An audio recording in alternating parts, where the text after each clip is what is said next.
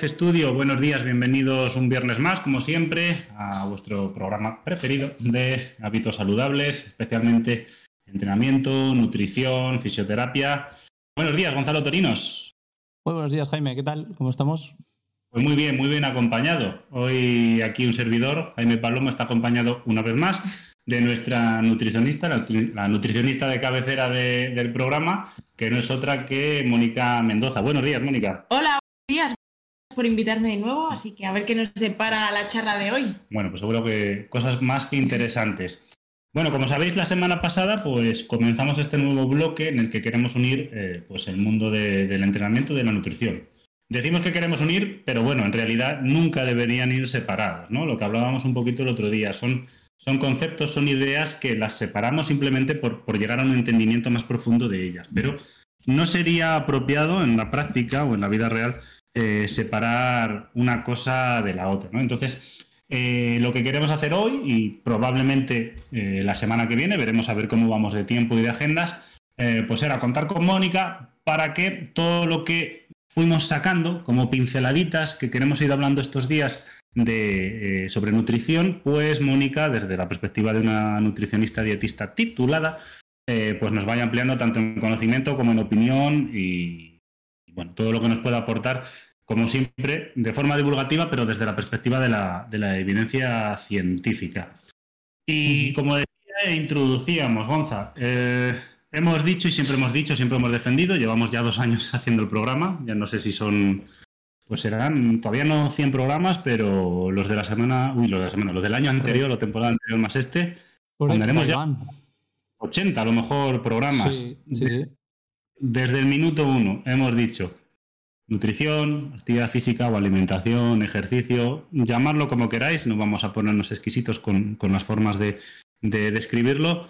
Son cosas que van de la mano y que no deberíamos em, separarlos. En este sentido, eh, no sé cómo ves tú un poquito esta perspectiva desde, desde el ámbito clínico, Mónica, porque tú al final pasas consulta con la gente y eh, tienes tú la misma sensación que nosotros de parece que la gente divide el ejercicio por un lado y luego la nutrición. Mm, no sé, no sé si tienes la misma perspectiva. Sí, o sea, yo en consulta me encuentro muchas veces eso, gente que viene que quiere comer saludable, pero le falta esa parte del ejercicio físico. Mm. O al contrario, que hace mucho ejercicio pero no come bien. Entonces sí que es fundamental que los dos vayan unidos, sobre todo porque aunque tú te alimentes bien, el músculo también es salud. Entonces, si no trabajas para tener masa muscular y disminuir la masa grasa, eh, ahí también la fisiología del cuerpo falla. Mm, eso es. Al final es un poco lo que decimos, ¿no? Es, es justo lo que has introducido. Si entrenamos, pero luego no acompañamos de una buena alimentación, y ya hablaremos de lo que es una buena alimentación, que no hay que ponerse hipernazi en esto de en la vida. Claro. Eh, y lo mismo, lo contrario. Si voy a la nutricionista, pero me falta la parte de entrenamiento, me falta tener un buen tono muscular, aunque no me guste ese concepto. Composición corporal. Composición corporal, eso es. Pues vamos a seguir cojo. Tú, Gonza, que estás mucho más ligado seguramente al rendimiento que yo porque llevas toda la vida con el pádel. Eh, ¿Cuál es la qué perspectiva tienes tú de eso? O sea, porque al final eh, sí, tú entrenan, pero a que la nutrición no solemos verla tan acompañada. No, yo he visto de todo, pero mm, sí que es verdad, sí que es verdad que, a ver, eh, hay como diferentes perfiles, ¿no? O sea, está el que por suerte tiene mucho talento y no cuida demasiado ninguna de las dos parcelas es decir, que bueno, que entrena lo justo y la comida para otro día. Y luego está el caso contrario, que va más justo de talento y cuida muchísimo, tanto el entrenamiento como la nutrición. Para mí lo ideal es que esté todo compensado. O sea, quiero decir, independientemente del talento que tengas y del rendimiento que estés dando, que esté, que esté todas las parcelas bien cuidadas. Y siempre lo hemos dicho aquí, como has dicho tú, Jaime, que tanto la preparación como la alimentación como los tratamientos eh, de fisioterapia, como el apartado médico, como el psicológico, que vayan todos de la mano y juntos. Y, para mí eso es lo ideal y eso es en la, filosofía de trabajo que creo, pero eh, hay de todo.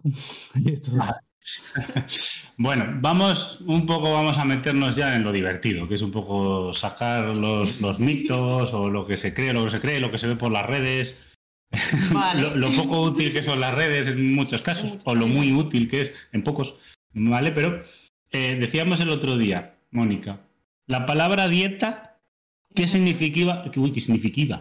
¿Qué significa originalmente? Origi significa, eh, ojo, ojo que me pongo tan pedante reinventando que... La, reinventando la RAE. Pero reverte, toma esa. bueno, lo que decíamos, Mónica, ¿qué significa originalmente la palabra dieta? Pues dieta es el estilo de vida, el patrón dietético que uno sigue eh, durante toda su vida. O sea, no durante un periodo de tiempo en el que se va al nutricionista o en el que se lleva una alimentación estricta, sino que todos en realidad seguimos una dieta. O sea, nuestra alimentación diaria, sea cual sea, más sana, menos sana, eh, con más hidratos, menos grasa, lo que sea, mm. es dieta. Vale. O sea, es decir, eh, partimos de la base de que cuando solemos hablar de esto, me la respuesta me la sé, pero bueno, para que se lo digas a la gente, eh, ya partimos mal simplemente del propio vocabulario, es decir, voy a, hacer, voy a hacer dieta. No, dieta estás haciendo, pues si no, a lo mejor estás muerto. Sería un poco claro, ya, ya, estás haciendo dieta. Ya tienes unos hábitos de vida. Vale, ¿qué, qué ocurre con el concepto de dieta que, que, se tiene en la población, en la sociedad en general? ¿Qué ocurre con ese concepto tan, tan drástico, por decirlo de algún modo? ¿No? Tan, ¡buah! Me da la dieta del espárrago. Claro, o sea, tenemos miedo de, Pensamos que la dieta es comer menos, o sea, ir al nutricionista va a ser una persona que te va a echar la bronca, que solo te va a pesar a lo mejor y, depende de lo que le digas te, echa de la consulta. No. O restringir alimentos, no. O sea, eh, hay que perder ese miedo, o sea, los nutricionistas no mordemos ni echamos la bronca, sino que lo que queremos enseñar es llevar unos buenos hábitos alimenticios, o sea, de hecho no hace falta ir al nutricionista durante toda la vida, nosotros lo que queremos es enseñar unas consultas y que a partir de, ahí cada persona sea capaz de llevar su propia alimentación sana, variada y equilibrada acorde a su contexto. Porque, por ejemplo, yo, lo conozco, pero tú, en tu primera consulta, cuando estás con una persona, tu primera consulta, en las cuales, eh, bueno, ya lo adelanto, no das pautas porque todavía estás conociendo a una persona, ¿Cuánto tiempo pasas en esa primera consulta y qué es lo que haces en esa primera consulta? Más o menos, un poco para dar luz a la gente de qué es lo que se hace ese primer día en el nutricionista, para que lo que dices tú no tengas ese miedo de voy a irme a decir, porque te comes una magdalena. Exacto. Un poco cómo, afrontas tú esa primera consulta, la primera vez Pues la primera consulta, que suele tener una duración de unos 50, 60 minutos, es básicamente para conocer a la persona. Que ellos me cuenten eh, cómo es eso, sus hábitos dietéticos a diario, durante la semana, el fin de semana también, que es importante, la actividad física que hacen, las horas de sueño, el estrés, que también influyen. Mm. Básicamente es conocerlos, que me cuenten cuál es el contexto que quieren tener, si quieren hacer una dieta hipocalórica, eh, quieren solo mantener eh, calorías para mejorar su rendimiento, para solo llevar una vida saludable, que me cuenten ese contexto y a partir de ahí yo poder generar una, un patrón dietético acorde a, sus necesidades. Digamos que esa primera consulta es un interrogatorio. Sí, pero de buenas maneras. Claro, por eso, pero es, es oye, Una entrevista amable. Claro. sí, sí no, quiero conocerte, cuéntame qué haces, cómo haces para tú adaptar lo que te piden como objetivo, objetivos, y el contexto que rodea, las circunstancias que rodea a esa persona, sean buenas, sean malas, sean medias, nadie, y luego, nadie si una enfermedad o alguna patología, acordar también la alimentación a, ese tipo de situaciones. Es importante eso, nadie juzga, o sea, vais a un profesional como cuando venís a un entrenador, pedís unas cosas y partimos de unas circunstancias. Si nosotros mismos los profesionales juzgamos, pues, hombre, está feo, eso está muy feo, ¿no? Eh, luego... Mm, aquí el tironcito de orejas de Jimmy, eh, porque claro, Mónica, Mónica y yo trabajamos aquí, pegados, estamos juntos, ¿no? Entonces, digamos que no, nos pasamos clientes eh, prácticamente cada día. ¿Cuánto calculas tú? Yo más o menos lo veo. ¿Cuánto calculas tú que te miente la gente en consulta? Ahí va el tironcito. Luego añado yo el tironcito. Pues depende, depende. Hay algunos que son bastante sinceros y te cuentan, pues eso, que durante el fin de semana pues sí que beben más, que salen más en exceso y que quieren también cambiarlo. Otros que dicen, a ver a qué acuerdo podemos llegar.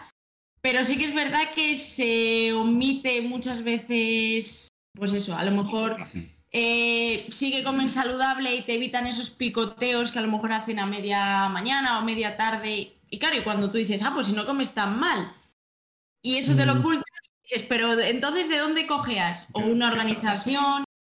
Entonces, un número no te sé decir, pero sí que te puedes. Pero lo encontrar- detectas. Mm. Sí. A ver, yo desde mi perspectiva, y que tenga en cuenta la gente esto, cuando nutricionistas, entrenadores o fisioterapeutas o médicos trabajamos juntos, compartimos información confidencialmente, pero evidentemente la compartimos. ¿Por qué? Porque se trata de ayudar a la gente. Entonces, como Mónica y yo compartimos información, ella bien sabe que yo muchas veces cuando mando un, un cliente que va contigo y ¿qué te ha contado? ¿Qué sabes? ¿Vale? Y falta información. Ocultamos o directamente mentimos. Jobar, si vais a gastaros una pasta en, con- en contratar a profesionales, luego ser sinceros, que ya, ya os digo, nadie está juzgando a nada. Y si nos, nos ocultáis información, eh, pues ¿qué vamos a hacer nosotros? ¿Sabes? O sea, no podemos andar jugando aquí al perro y al gato. Oye, te ha contado esto porque es que a mí en la sala, como tienden a abrirse más, eh, pues oye, me han dicho esto, tú no sabes esto, pues entonces es difícil, ¿vale? ¿Por qué? Porque cuántas veces nos encontramos los típicos casos de, joder, no conseguimos avanzar en, en el objetivo, especialmente con posición corporal de esta persona. Y como entrenador te frustras, y como nutricionista te frustras. Dices, "Joder, que Exacto. Oye, una, estamos una pregunta, una pregunta. ¿Y en algún momento os habéis planteado eh, hacer una reunión con la persona, los dos? ¿O no? No, la verdad. Pues podríamos. No, la verdad, pero podría, podría ser, sí, mira, algo interesante de. Buena de valorar. Buena idea, Sí. buena idea. No te voy a pagar por los derechos. Te iba, te iba a decir, luego, luego te paso la factura. No, no, pues realmente sería interesante, sería interesante. Quizá mm, sí un poco agresivo para la persona, ¿no? Porque Claro. sí que lo vería una bueno, igual de primeras, pero quiero decir, al final pero como...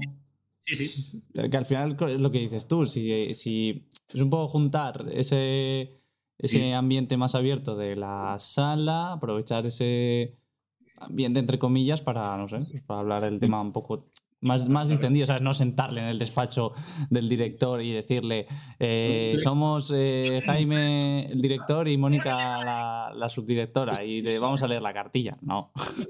Sino ¿Qué pasa igual, igual algo más, ¿sabes? En plan puntual, así esporádico, que sea como casual, que le cogéis los dos en la sala y dices, "Eh, Sí, sí, no, nos quedamos con la idea, Gonzalo. La verdad que gracias porque hay que darle una vuelta porque Sí. a lo mejor sí que conseguiríamos, conseguiríamos más cosillas.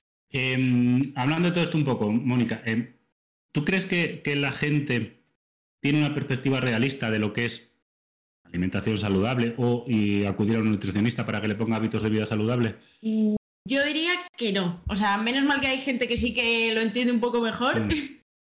Pero no, normalmente eso, muchos cuando llegan lo primero a lo mejor que te dicen es, pero no me quites el pan. O me vas a quitar... A mí me puso más pan casi del que comía. O sea, para que, Ah, por ejemplo, porque- acaba de Hay que adaptarse. Acabas de decir ese hay que ejemplo. Adaptarse a, a los gustos de la persona, siempre y cuando sea a lo mejor un buen pan o, Sí, claro. o alimentos de calidad.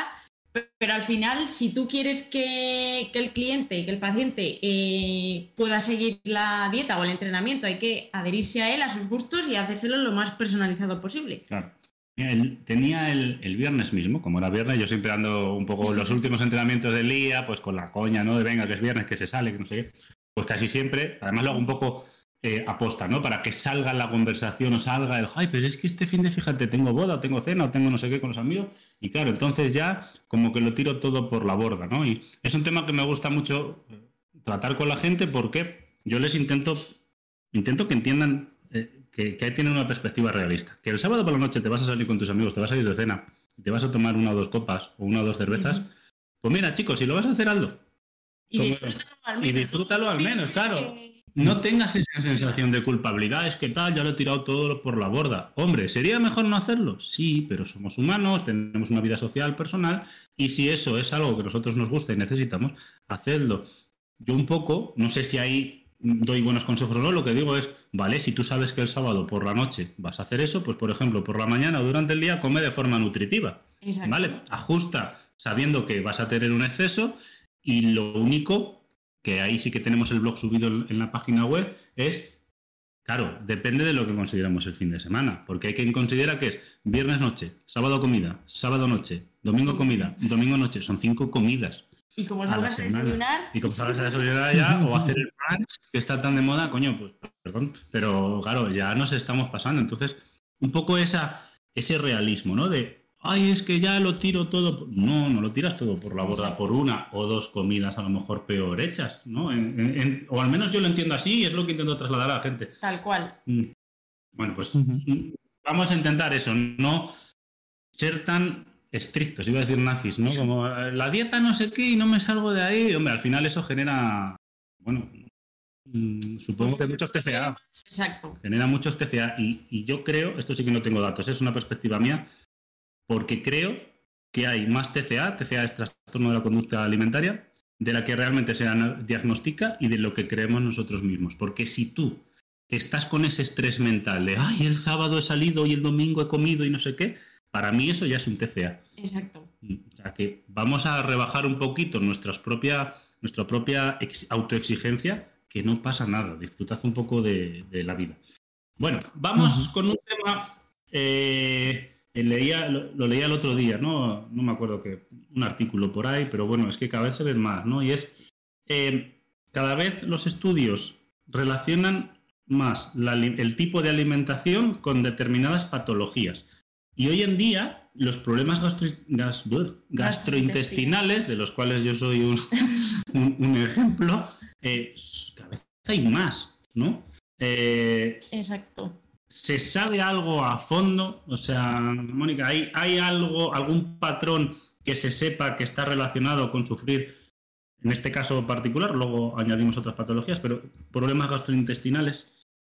Pues depende del problema gastrointestinal, porque claro, hay gente que nace ya con intestino irritable, eh, con, o sea, con patologías, digamos, que, mm, que pueden ser hereditarias o que son por eh, la fisiología del propio cuerpo, pero sí que se están dando ahora muchas, como puede ser el, el SIBO, por ejemplo, que es el sobrecrecimiento bacteriano, ¿Mm? que están dadas por una mala alimentación. O sea que nosotros tenemos un montón de bichitos, de microorganismos en el sistema digestivo y, y la forma de comer puede variar eh, este tipo de, de, microbios. Entonces sí que es verdad que el SIBO, por ejemplo, cuando nosotros eh, nos alimentamos mal, sobre todo tirando más de productos ultraprocesados, eh, azúcares, hacemos poco ejercicio también, esa microbiota se altera y puede causar esos problemas digestivos. Vale.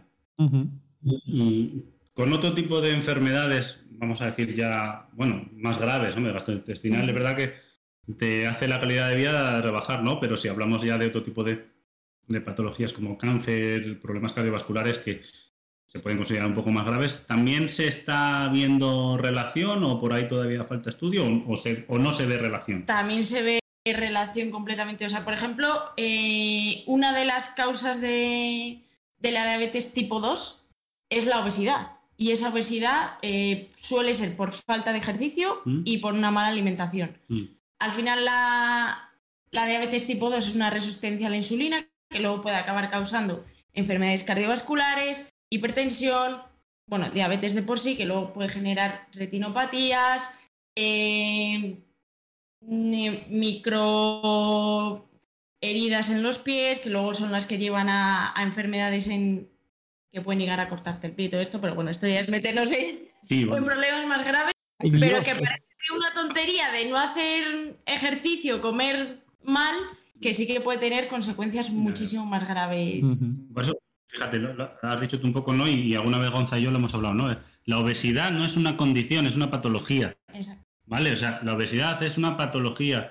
Está muy bien defender eh, los cuerpos naturales y todas estas, con perdón, estupideces que salen por ahí, pero una cosa es una cosa y una patología es una patología que lleva riesgos para la salud. Por lo tanto, eh, sí, existe gordofobia en el mundo, sí, pero cuando los profesionales hablamos del tema de la obesidad, no somos gordofóbicos, sino que estamos hablando de hay un problema de salud, es una patología y hay que abordarlo, no es una condición de ningún tipo, es una patología, ¿vale? Que puede derivar. Sí, al final lo, que, lo que comentáis son todos factores de riesgo. O sea, cuando vas sumando factores de riesgo, pues no queda otra que, vas a ser más propenso a sufrir según qué, enfermedades. Claro, el síndrome metabólico, que es, al final es una combinación de diversos factores entre los cuales está siempre o casi siempre la, obesidad. Has, pasado ahí por encima de ello y te voy a hacer la pregunta, además te lo voy a hacer al estilo Jesús Quintero, que el pobre hombre se nos murió hace unas semanas y era su pregunta estrella. No sé si lo veíais vosotros porque sois más jóvenes que yo. Yo no llegué, yo, no llegué. que no, pero ya, ah, bueno, pues oye, van cayendo los, los, los, los días, los meses y las semanas, ¿no? Entonces, eh, con esta estrategia de pregunta, Jesús Quintero te diría, Mónica, ¿la microbiota qué? Esa era su pregunta estrella en el programa, ¿eh? Te decía Buena eso pregunta. y, dejaba al entrevistado, ala, ala. Toma, cinco minutos de programa para ti para contestar. Sí, sí. Está muy amplia. La microbiota es eso, esos bichitos que tenemos en nuestro intestino que hay que alimentarlos a través de, de la dieta, pero la dieta, mm, alimentación normal. Y sí que es verdad que aún se está estudiando mucho y no se sabe casi nada. ¿Mm?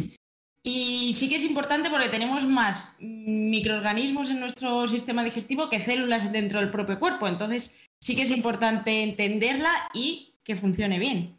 Yo eso no lo sabía, la verdad. No. Ese, no, ese dato no lo sabía. Acabo de flipar. un.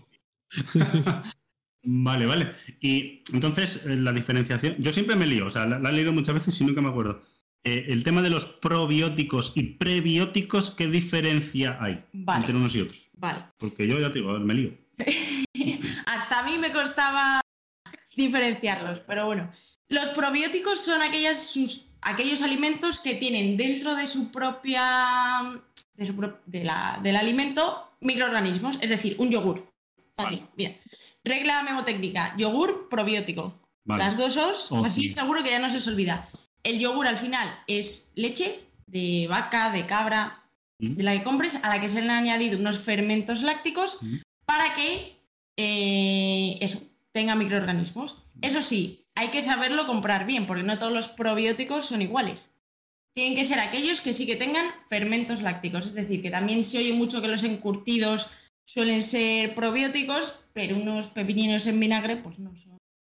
Porque están pasteurizados, ¿no? Y Exacto. eh, esos fermentos, o sea, son bichitos vivos, por decirlo de algún Pero modo. ya están muertos. Pero eso sí entonces- está pasteurizado, está muerto, ¿no? para que el probiótico tenga ese efecto saludable sobre el organismo, que sí que es verdad que lo tiene, sobre la microbiota, tiene que ser el microorganismo vivo. Y para ello, cuando leamos la etiqueta, tiene que poner fermentos lácticos. Yogur, kéfir también, ¿no? Que El está muy de moda. Eh, los quesos. por ejemplo, que son más frescos, Sí. también nos nos La leche no, porque es pasteurizada en general. Exacto. Vale, vale, vale. Para un poco tener esa diferenciación. Y los prebióticos son aquellos alimentos que de por sí ya ejercen esa buena función durante al cuerpo. Por ejemplo, la cebolla, que parece así un Uy. que dices, ¿qué alimento así? Pues la cebolla, por ejemplo, es un prebiótico. Ah, vale, vale. Los prebióticos son que ya tienen el, microorganismo, no hace falta que nadie los añada. Vale, vale. O sea, vienen intrínsecos, pero- vamos, ¿no? Vale, vale, vale.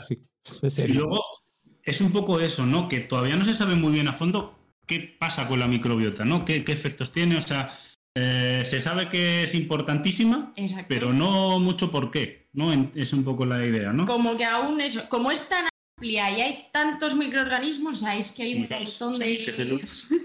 Pues de microorganismos eh, y también se ha visto que eso depende de tu composición corporal, puedes tener más microorganismos que de otro, que puede hacer que fermentes peor o mejor unos alimentos y de ahí por eso también Los todos problemas esos de. Ah, problemas digestivos. sí, va a ser eso lo mismo. Pues a lo mejor No firmicutes o bacterias así Uy, la de las que deberías. Vale. Entonces, cuando, cuando escuchamos a alguien, como en todo, claro, así que y la respuesta es siempre la misma, es cuando defienden esto es buenísimo para tu microbiota y tal, ¿qué pasa? ¿Que nos está vendiendo humo? O un poquito sí. Pues puede ser porque depende del contexto. O sea, al final, como en la nutrición, todo depende, o sea, depende de, de la persona y a lo mejor eso, que te venden un el típico yogur con, con fermentos lácticos, Sí. pero vamos, que no tiene que ser ninguna marca, que es que cualquier yogur nos vale. O sea, hasta el más barato. No hay que irse a los que te enseñan a lo mejor la barriga. sí, bueno, sí, sí, sí. No. Eh, sí que puede ayudar eso, a, pero depende si tienes alguna patología o no. Ya, También. también. A mí, con todo esto me.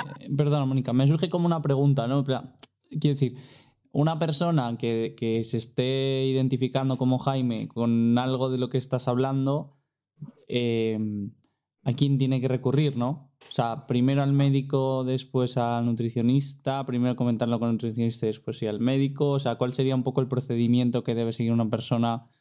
Pues eso, que se vea, se esté viendo un poco quizás identificada con lo que estáis hablando y diga, uy, eh, mm, ¿qué tengo que hacer para...? Pues se me va. esto. Vale. Pues lo ideal primero sería el médico porque un nutricionista no puede diagnosticar. O sea, Vale, vale. si viene primero el nutricionista, podemos indagar un, pro- un poquito cuál podría ser su problema, que te cuente los síntomas que, que puede notar él cada vez que come. Mm. Pero yo no podría decirle, pues tienes esta patología, porque al final también eh, a lo mejor se necesita hacer algún No más pruebas y tolerancia, test de hidrógeno, cualquier prueba. Entonces, lo principal sería ir al, al médico. ¿Qué suele pasar? Que cuando vas al digestivo te dicen, no, es que es normal que comas y te sientas hinchado. O sea, súper normal. Pero una Ya. cosa es que comas algún alimento y que comas más cantidad y te sientas más lleno. Y otra que es que estés todo el día hinchado, que alguien levanta por aquí la mano, Hola, ¿qué tal? que estés todo el día hinchado, que, que tengas más gases, entonces eso no es normal. Lo único Mm. que sí que es verdad que los médicos como que pasan un poquito el tema, pero bueno, ya más o menos se van, lo van entendiendo un poco más. Pero lo ideal sería ir al médico porque ellos son los que tienen que diagnosticar. Y luego con el diagnóstico, nosotros ya pautar ahí una como el tratamiento. No me escurráis el bulto, médicos. Caso Vale, vale, vale, perfecto, perfecto. Solo por, era por aclarar nada más. Vale, por, por poner un poco que, como está tan de moda, yo lo tomo pero porque me gusta, pero está tan- el kéfir no tiene propiedades mágicas, ¿no? No, o sea, es un yogur igual. Lo único que diferencia el kéfir de un yogur es el fermento láctico que han El tipo de añadido. fermento van a ser, ¿no? Pero que no es ni mejor ni peor, sino es otro Igual, más. si te gusta y bien, si te gusta si bien, no. Pues No, digo, porque que- que como hay algunos sitios que dicen el kéfir, wow, es prácticamente una pokéball. Eso te salva de. madre Como porque tenemos mucho eso de los superalimentos que, uy, si esto ha salido nuevo y sí.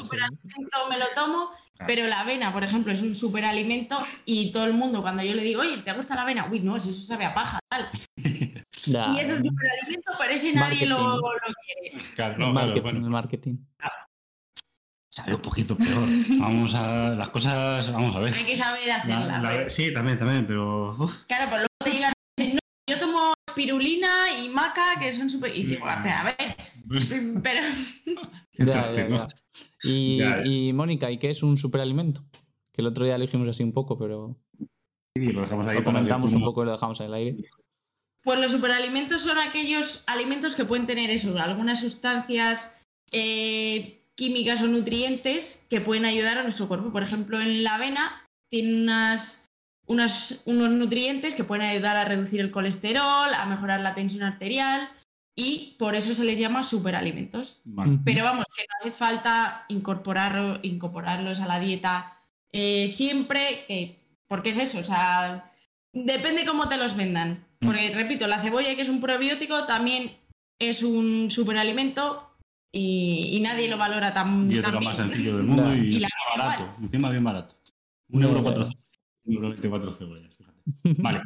Mónica, tú, eh, la polarización hoy en día, bueno, en todo, como decía, el otro día decíamos que lo hay en todo, pero como estamos hablando de nutrición, yo al menos, de hecho, veo casi más temas de, en Instagram cuando me interesa meterme a temas de nuestros ámbitos. Me gusta más los de la nutrición porque os metéis, os metéis zapatilla, pero, pero a todo lo que da, ¿eh? Más que los entrenadores, que mira que somos, que somos también un poco toca, mm, pero es, guau, es divertidísimo. El uno con el otro, el otro con el otro, y venga, y venga, y vascazos, y qué divertido Pero es en nutrición son más extremistas, como que no hay, tiene que ser o blanco o negro. Sí, ¿no? No puede ser... Esa polarización, ¿no? Porque, eh, a ver, mm, vamos a poner nombres. El real Vale. fooding. Vale.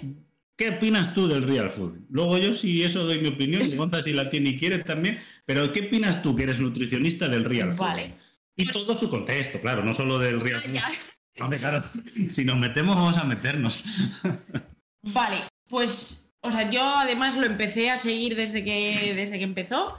Y, o sea, el primer movimiento como comer comida real, comida saludable, me parece una idea perfecta, completamente lógica. O sea, como no se le ha ocurrido a- antes a nadie.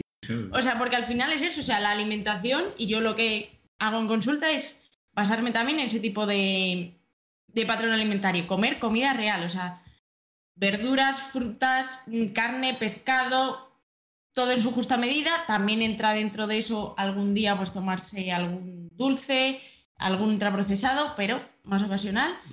Pero la idea de alimentación saludable para el toda tu vida la veo perfecta. Al fallo, ¿no? Al fallo.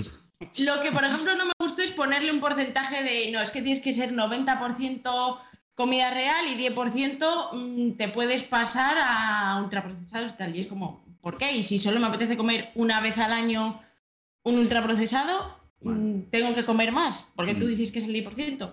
Eso, por ejemplo, no me...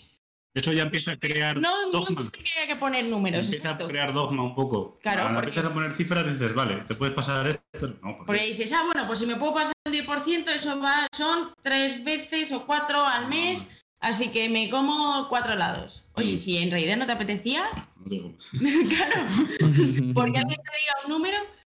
Pero esa, por ejemplo, esa parte de, poner números no me, no me gustó. Pero el contexto de Real Fooding, sí. O sea, yo creo que ha ayudado a muchísima gente a entender cómo hay que comer saludable. Y yo creo que en este tiempo, o sea, mucha gente ha cambiado sus mm. hábitos dietéticos gracias a, Carlos Ríos, que ha sido. En esos inicios, Ah, yo eh, empecé a escuchar hablar del real fooding, eh, no porque me llegase de forma yo que me interesara, sino que yo entrenando a gente me empezaron a hablar del Carlos Ríos, del Real Fooding, Jaime, ¿te has leído el Real Fooding? Y dice, ¿por qué, dices? ¿De qué estáis hablando? ¿no? Entonces yo no sabía de qué hablaban, ¿no? Y sí que ya veía un poco eh, cómo la gente se eh, se tornaba un poco drástica con el tema del real fooding, pero, pero bueno, estaba, estaba ahí y, vendía, digamos, o, proclamaba una alimentación basada en comida real. Vale, guay. Ya desde el primer momento tuvo detractores. Exacto. No tantos como ahora, que evidentemente creo que, creo que todos sabemos por qué, ahora, lo, lo hablaremos, pero ¿por qué en su base, que era esa, ya tenía detractores? ¿O cuál crees tú que era el motivo? Si tú misma decías, no mm, hay algo que no me cuadra aquí. A mí, por ejemplo, o sea, yo desde mi punto de vista, quitando el, numerizar, eso, no encontré ningún, ningún fallo. Mm. Eh, porque al final eso, se vende una alimentación saludable. Pero bueno, es que también eso, mucha también él decía que la base de la pirámide tiene, vamos, no de la pirámide, de la alimentación, debe ser las frutas y verduras, que eso es correctamente válido, pero luego están los típicos nutricionistas o no, porque no sé si realmente han estudiado mucho esas personas que dicen eso, que, es que no se puede basar la alimentación en, frutas y verduras, que la fruta tiene mucho azúcar o por qué no comer más carne. Entonces ahí sí que... Pero yo creo que al principio era más por el tema de, de que a lo mejor quitaba drásticamente todos los ultraprocesados y pero yo creo que no tenía tantos detractores. Como mucho ha empezado luego a surgir, porque muchos decían que podía causar problemas, a lo mejor eso, de TCAs o de mentalidad con el hecho ese de decir, no, es que no puedes comer tanta mierda, tanto producto. De ser poco, ser poco flexible, ¿no? Es que ahí es lo que estaba pensando, estabais hablando, que al final. O sea, yo no, no voy a entrar tanto ahí porque yo no, he seguido el, el, fenómeno, sino más. Eh, en cuanto a cómo se mueven este tipo de cosas en las redes. O sea, esta persona, pues, pues lo típico, ¿no? empieza a crecer, crea una comunidad y un fandom. Claro, eh, ese fandom se enfrenta a otros fandoms. Y entonces, claro, depende de cómo sea la comunidad que ha creado y cómo transmita el mensaje y los valores que transmite y, las líneas, digamos, eh, que no puedes pasar, como decía Mónica, de los porcentajes y estas cosas que son bastante drásticas, hace que las, todas las personas que le sigan eh, eh, repliquen ese mensaje. Entonces eh, es un mensaje bastante drástico y, por eso también, pues casi, no voy a decir que roza lo sectario porque no, pero es como una comunidad muy extremista. Que, de, que defiende a capa y espada lo que dice un poco pues, el que emite el mensaje. Y yo, yo sí voy a decir sectario porque lo mismo, yo, yo os he seguido desde el primer momento. Y ya desde el primer momento, quienes me informaban de que estaba surgiendo eso, decía, uy, a ver, tranquilizaros un poco también, ¿sabes? Que yo llegaba a eso, a ver, una mañana vamos a entrenar o vamos por ahí a hacer una carrera no sé qué y luego vamos a desayunar unas cosas. Y yo decía, pero no me puedo comer una tostada con jamón y aceite y tomate, que tampoco la veo tan mal. Unas cosas que yo decía, uy, volviendo locos. Vale, pero eso también es verdad que es eh, cuestión de la interpretación de la gente. Eh, eh, yo creo que incluso el mensaje de Carlos Ríos al inicio, que es un tío que siempre ha sido bastante mm, claro en su mensaje, o sea, él no se corta y, ya está. Pero bueno, luego tú lo puedes interpretar con menos, con menos sectarismo, ¿no? Pero, claro, ¿qué ha pasado después? Mónica. Vale. Mójate, mójate, mójate. Ahí el, el diablillo así rojo encima de tu hombro. Mójate, mójate, mójate. Pues la verdad es que a este chico le ha ido bastante bien Joder. y ha empezado a crear eso, una comunidad de, de seguidores bastante estables. Y el siguiente paso que fue, por ejemplo, fue crear una app que yo encuentro que esta era bastante útil, por lo menos al principio, Sí. en la que tú podías escanear los productos del supermercado y te decía pues si era mejor o peor. Eso sí, en base siempre a su criterio. Claro. Que luego también nos quejamos mucho del Nutri-Score porque también está en base a la mierda de, de criterios que ha hecho el, el que lo ha creado, que el Nutri-Score también es una mierda, pero eh, lo han hecho en base a sus criterios, que algunos están bien y otros, pues yo creo que son un poco drásticos. Tienen tendencia un poco empresariales. Yo, yo ahora que estoy aprendiendo a marcha forzar de eso, yo le veo ese tono de, vale, eh, sígueme y cuando te tenga captado eh, te voy a decir lo que está bien y lo que está mal, pero claro, lo que está mal te lo voy a decir desde el punto de vista del interés empresarial. Es decir, money, money, money. Sí, sí, claro. Yo porque creo que es cuando ahí se ha vuelto todo un poco más truculento. Es mi opinión, ¿eh? Se ha vuelto todo más truculento cuando ha visto el poder El que poder real, porque realmente este chico tiene un poder muy grande. Ahora sí. Ahora sí. Y claro, Y no solo con la claro, sino también y luego lo dices tú, ese escáner de te digo lo que es bueno y te digo lo que es malo, ¿basado en qué? No es una herramienta con un aval científico detrás. Sí, basado en conocimiento científico, pero no hay No hay Mm, yo- estudios que lo No sustenten. hay estudios que digan, validamos el sistema de escaneo de código de barras de Carlos Ríos, Real Food y no sé qué. No, no, no lo está. Entonces es una opinión, la cual posiblemente esté muy cerca o más cerca de la realidad que la de otros muchos, pero no deja de ser una opinión personal de una persona y hay otros nutricionistas que eh, empezaron a ponerle en duda por este tipo de actuaciones y él reaccionó de una forma, eh, pues igual, lo menos humilde posible para Exacto. recibir críticas que le decían, oye, oye, eh, cuidado, que, que el resto somos nutricionistas y que no has, no has inventado la pólvora. Entonces ahí empezó a, yo creo, a, a veces se, se le empezó a ir. Y luego hay un paso más, o varios, pero hay uno que fue el de empezar a crear su propia marca. su propia de marca, alimentos. sus buenos procesados, como él dice. ¿Qué opinas de esto tú? Pues de todo, bueno, depende. Como la a ver, a ver, a nutrición. ver, a ver. Has dicho buenos procesados. Bueno, sí, él lo llama así. Él- él- ellos fabrican buenos procesados. Ah, son Algunos que sí que son buenos es un ultraprocesado. y otros que ya estaban inventados los han copiado. Y ya está. Claro, pero él sí, él Pero- lo llama los buenos procesados. Pero sí, aprovechando el tirón y el movimiento que él tenía y la comunidad de seguidores tan grandes y viendo que él todo lo que hacía pues tenía una repercusión, pues aprovechó y decidió crear su propia marca de, de alimentos. Empezó, no sé con qué alimento empezó, no sé qué fue con la crema de cacao. La crema de cacao yo creo que fue la primera, ¿no? O- Bueno, básicamente ha creado una lista de alimentos, bebidas vegetales, que eso sí que me parece, aunque ya están inventadas, Sí, pero bueno, bueno. crear más opciones. Lo único que mm, son más caras que las que hay en el mercado y son de la misma, con la misma, el, mismo valor nutricional y calidad. Entonces, mm, estando como están las cosas ahora, por mucho que seas fan, mm, si la hay más barata, Pues barata. compra la barata, por mucho que eh, te Ya, guste Pero esto es, esto, es, esto es como todo. O sea, como con- es como con la ropa. Es que es igual. que, que- que te ha gustado, yo que sé, que sigues a Carlos Ríos desde el principio de que empezó y te ha gustado y has bajado peso gracias al real fooding y te ha cambiado, has tenido buenos hábitos y le quieres recompensar de esa forma comprando alguna vez sus productos, me parece bien. Es una forma de, de devolverle el favor. Pero eh, sí que es verdad que hay productos que yo creo que, que bueno, que tienen sus más y sus menos ¿Como el croissant o no? como el croissant o, o el helado, por ejemplo. O sea, ha creado, o sea, me parece bien la idea de intentar crear productos saludables, o sea, intentar mejorar eh, esos productos menos sanos, ya que a lo mejor intentas forzar a la industria alimentaria también a crear mejores productos, que yo creo que, eso lo está consiguiendo. ¿eh? Que yo creo que eso sí que es una buena opción y una buena forma de, de mejorar. Sí.